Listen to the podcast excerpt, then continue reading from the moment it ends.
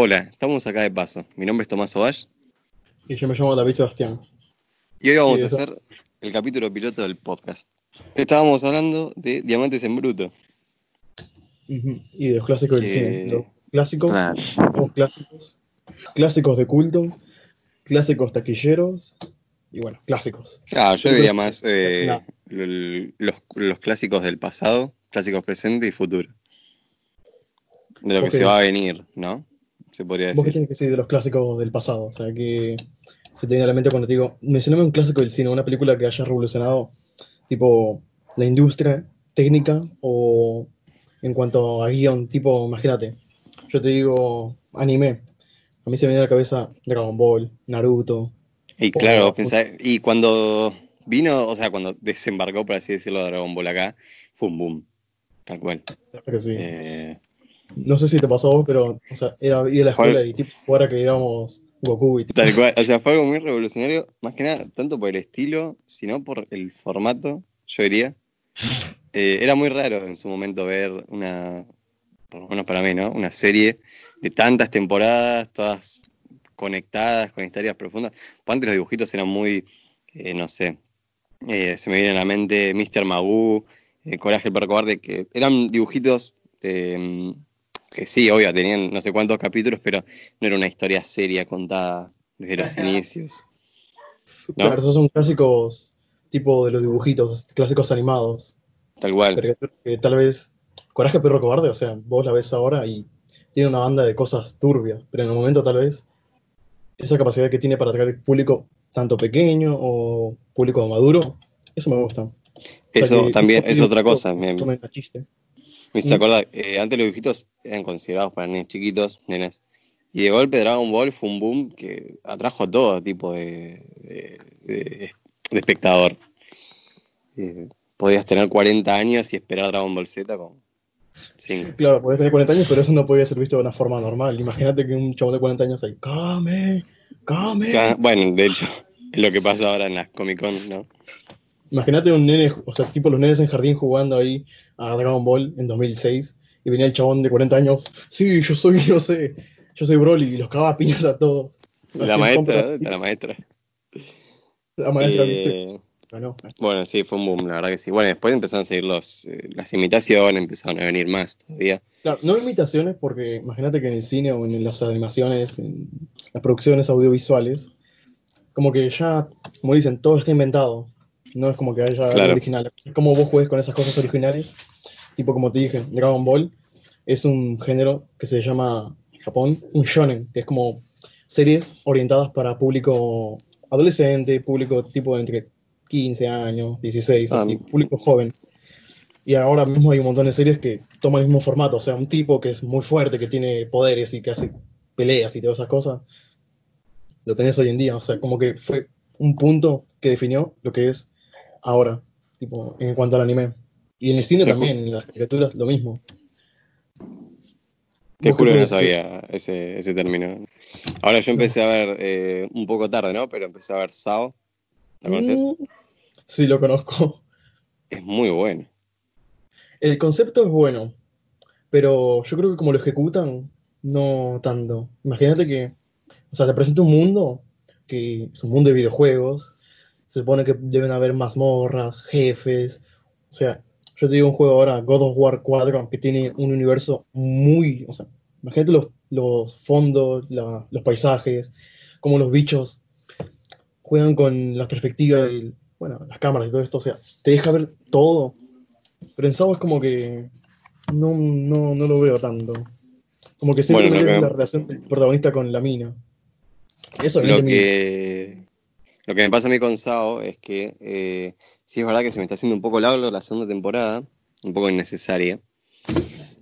Eh, de hecho, si la dejaban, es, muy complicada la serie, porque estás en la primera temporada y termina y empieza de vuelta. Entonces termina siendo como cuatro temporadas y más que nada una locura porque te, te perdés. Sinceramente, estás viendo y qué pasó, terminó, viste, es así. Y, mm, y es verdad que tiene una primicia muy buena y termina siendo una historia de amor, de, de ir a, rescatar a la chica sí. en peligro.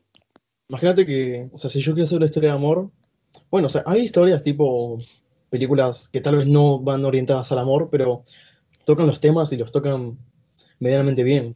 Yo te puedo Claro. dar un ejemplo de una serie que no es orientada todo el tiempo al romance, a, oh, mira, me gustas mucho, oh, mira cómo mato a este dragón para protegerte. Se llama Full Metal Alchemist. No sé si Sí. la... La conozco, la conozco. Eh, la cosa es que en esa serie, o sea, no es como que, o sea, bueno, como dice, alquimia, no, más que nada se trata de la alquimia, de cómo estos, bueno, los protagonistas usan este medio para conseguir revivir a su mamá. Pero en el proceso, viste, como que el tipo, el protagonista se va metiendo con la, su interés amoroso, se puede decir que se llama Wingley. pero- Sí, va, va por otra cosa totalmente diferente. El otro día, de Claro, hecho, vi un pero- meme que decía historias de anime. Vamos a, a buscar esta manzana al bosque y termina matando a Dios, ¿viste? Literalmente, boludo, Dragon Ball. O sea, son chabones que pelean y de repente están en el espacio, en un universo paralelo, luchando contra alienígenas. No sé si te suena. Claro, sí, sí, sí. Eh, bueno, a mí lo que, algo que no me gusta, es muy repetitivo, de hecho, de, por lo menos en SAO, es esa cosa de, eh, hay un enemigo muy fuerte, pero de golpe el, el- el personaje principal saca unas habilidades que los hace bolsa. Sí, y así sucesivamente todo el tiempo. Eso Pero bueno, en sí. SAO está mal ejecu- ejecutado, me parece a mí, porque en un momento el loco, Kirito, mata al, al creador. Y después aparecen enemigos que el loco, o sea, lo, lo hacen, viste, le, le met- le hacen frente a Kirito. Y yo pienso, pero acabas de matar al creador del juego. ¿Cómo, viste? No, no me cierra, un NPC le hace frente. Claro, aparte que estás matando, es como, o sea, directamente es Dios. O sea, te lo pones Claro. y es Dios. Porque, imagínate, el creador. Imagínate matar a Dios en la vida real. Matar a. Que un mortal mate a Zeus. Claro, es como que, y, y después venga un chorro ahí y te mete un tiro y te mata. Hay que ser sí. muy pelotudo. Claro, no tiene Bueno. sentido. El creador era humano, así que supongo que está justificado, no era un pelotudo. Tal cual. Eh, bueno, no sé. Ahora, la, la anime, la verdad, mucha, mucha bola no le doy. Me gusta mucho One Punch Man. Me parece Buenísimo. muy buena. Es una especie de burla, me parece a mí, los otros anime. De es como que es el enemigo más poderoso. Es el enemigo más poderoso, el, la persona más poderosa y, y listo. Y que el que venga lo va a matar, es así. Claro, pero ¿no viste, no te genera como una tensión como decir, o sea, que te emociona cuando no Saitama, sino cuando los secundarios intentan vencer a un malo, o sea, sentís que es real, porque Saitama va a su, va a su bola, o sea, no es como que está, oh, sí, debo salvarlos a todos. Claro, es que me protegerlos". encanta la, la tranquilidad con la que se maneja loco. Claro, Porque pero aparece, en- creo que es el, claro, me parece que es el primer capítulo o el segundo, que aparece un titán colosal mal y Mm. arrasando la ciudad. Y el chabón, tipo, va re tranquilo con una piña, lo destroza. Que en un momento el hermano se que está en el hombro y lo aplasta y, ay no, mi hermanito, le dice. Que es, bueno, sí te puedo decir, se parece como un titán de Es que hay mucha referencia. De hecho, en el primer capítulo aparece un monstruo violeta, que es una referencia a Piccolo. Ah, de. Sí, sí. Claro. Y así hay un montón. A mí también, o sea, está bueno, viste, cómo toca, o sea, imagínate que yo te digo, no sé, una serie de superhéroes, que últimamente los superhéroes están en todas partes casi. Sí, en todos lados. en el cine, en la serie, ya, ahí lo puedes ver, o sea, en Disney XD, ¿te acordás de Disney XD? Ese canal Sí, que sí. tantas alegrías. Esto va a llamarse ahora Marvel HQ, o sea, lo van a cambiar. ¿De verdad? Sí, boludo, ya en España creo, o en algunos países europeos, lo estaban cambiando. Qué locura. Y Me acuerdo que antes era Jetix, que era buenísimo. ¡Lo amo! JTX era el mejor. Y Disney XD empezó bien y después se fue deformando. Tiene buena ¿no? serie.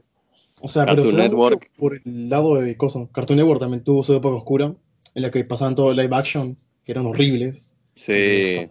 Igual el live action que siempre banqué y me encantaba era el de Ben 10, güey. La película. Yo te lo dejo pasar. O sea, porque era interesante, viste, porque venía de un dibujito y me- a mí, yo lo- te voy a ser sincero, yo lo miraba más que nada porque me gustaría, me gustaba ver cómo eran los aliens en la vida real. Tal, tal cual. Me gustaba mucho la historia. Me gusta. También, sí, pero no se compara con la serie. Bueno, O sea, se me hacía muy, muy original en ese momento. Y antes no le daba mucha bola a la narrativa.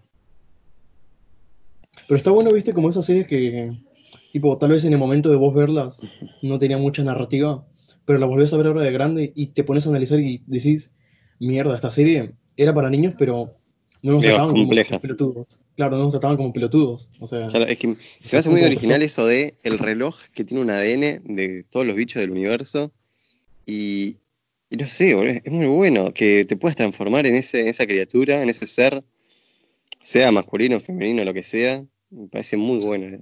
Pero era muy, es muy loco. De hecho, había eh, siempre me, me hacía la pregunta de eh, si se, te- se podría transformar en otro, en otro humano, y no, él es un humano. Pero Ya un está, alien ya sí se puede transformar en humano. Imagínate que sea, una serie que te decía, viste, así como que la volvés a ver ahora y es como que te das cuenta de muchas cosas que tal vez no viste en el momento. Yo, Avatar, la leyenda de Aang, Uf, ¿de verdad? qué buena serie. Boludo, la vi. O sea, yo nunca la había visto porque yo no era mucho de Nickelodeon. O sea, tipo, estar viendo a Nick, porque me acuerdo que en su momento, hasta en esos momentos, había muchas series que se me hacían raras y otras que eran tipo como live actions. Que yo dije, no, live actions a mí no me gustan. Yo creo Sí. dibujitos. Pero ahora viste cómo está en Netflix, la vi con mi hermano. O sea, la vi primero solo y después la vi con mi hermano. Y lo disfruté mucho, me encantó. Es que, eh, y bueno, un dato es que ese, ese es un anime yankee. Claro, la, o sea, que es, una- que China un- se es copia. un Bueno, acá en Estados Unidos se hicieron copias del anime. Que igual le salió bastante bien, ¿eh? Sí, la verdad es que sí. Eh, Bueno, la leyenda de Korra la tengo pendiente, no empecé- no la terminé. Mm, ¿No te gustó? no, la, la estaba viendo, pero vi la primera temporada. No me gustó tanto. O sea, está, Eh, para no- mí se, se deformó mucho la historia. Eh, el hecho de que, a ver, nuestros personajes principales habían encontrado elementos, eh, va, manejo sobre un elemento muy raro, que era solo ellos de único, y de golpe están todos manejando el metal, ¿no?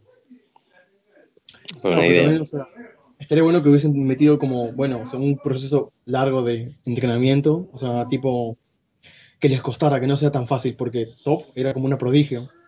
Claro, ella, tenía- sí, sí. ella dependía del control de tierra. O sea, ella podía hacer todo lo que podía hacer porque era ciega, básicamente. Y sus habilidades se fueron al mango.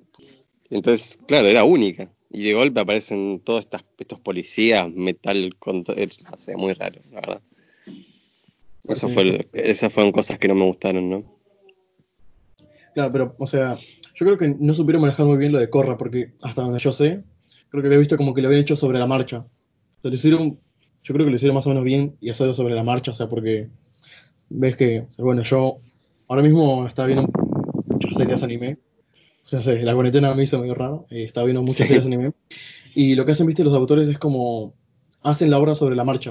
O sea, tipo semana a semana van sacando como el manga, es como un cómic Claro, van sacando y eso con el tiempo se va, se va adaptando al anime.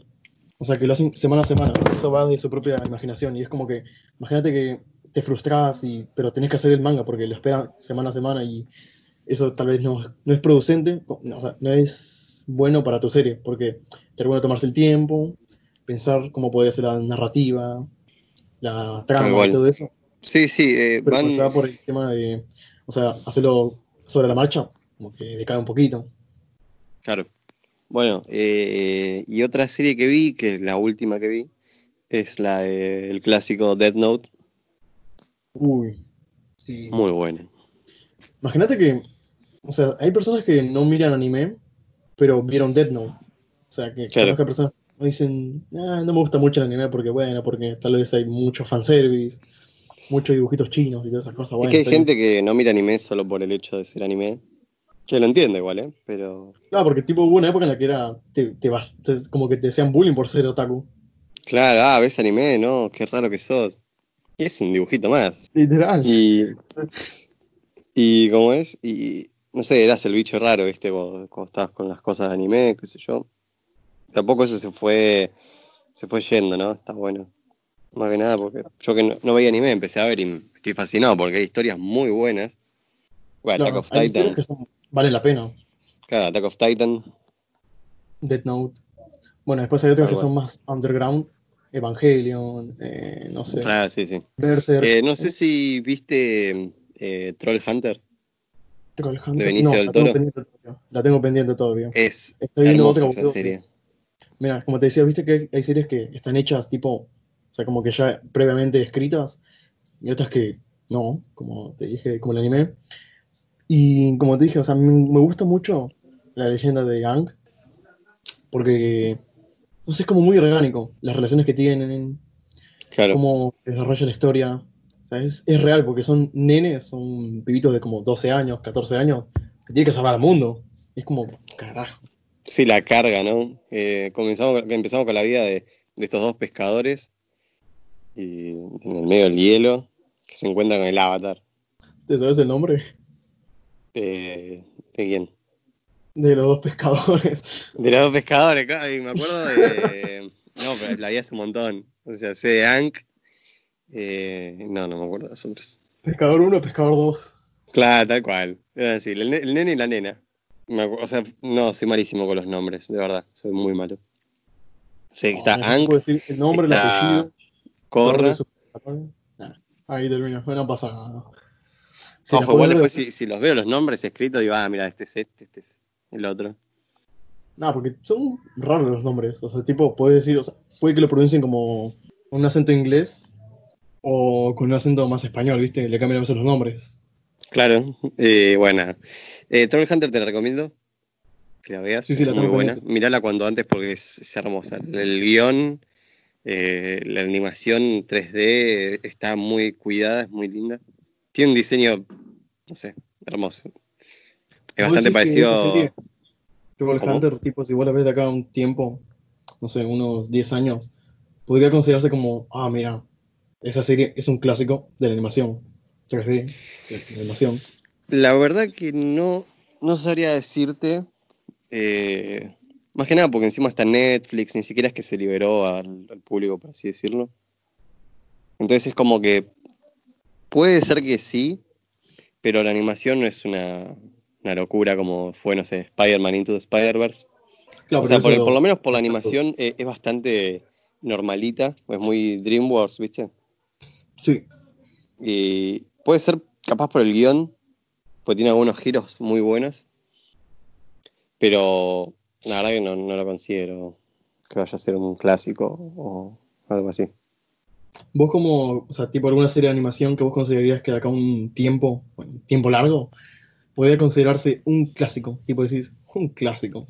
Mira, lo veo con mis hijos y Y mm, un clásico, no sé, vos cuál, cuál consideras un clásico. yo, una serie de animación, bueno, Avatar, Leyenda de Aang, Gravity Falls, Eh, Gravity Falls, sí, olvídate. Hora de Aventura, que marcó también, como dicen, un antes y un después en todo esto de la animación, porque Un show más. Un show más también es de esa generación. Bueno, ¿te parece si vamos dejando por acá? Dale. Bueno, eh, ¿dónde te encontramos, David? No, yo totalmente anónimo. Ah, me parece perfecto.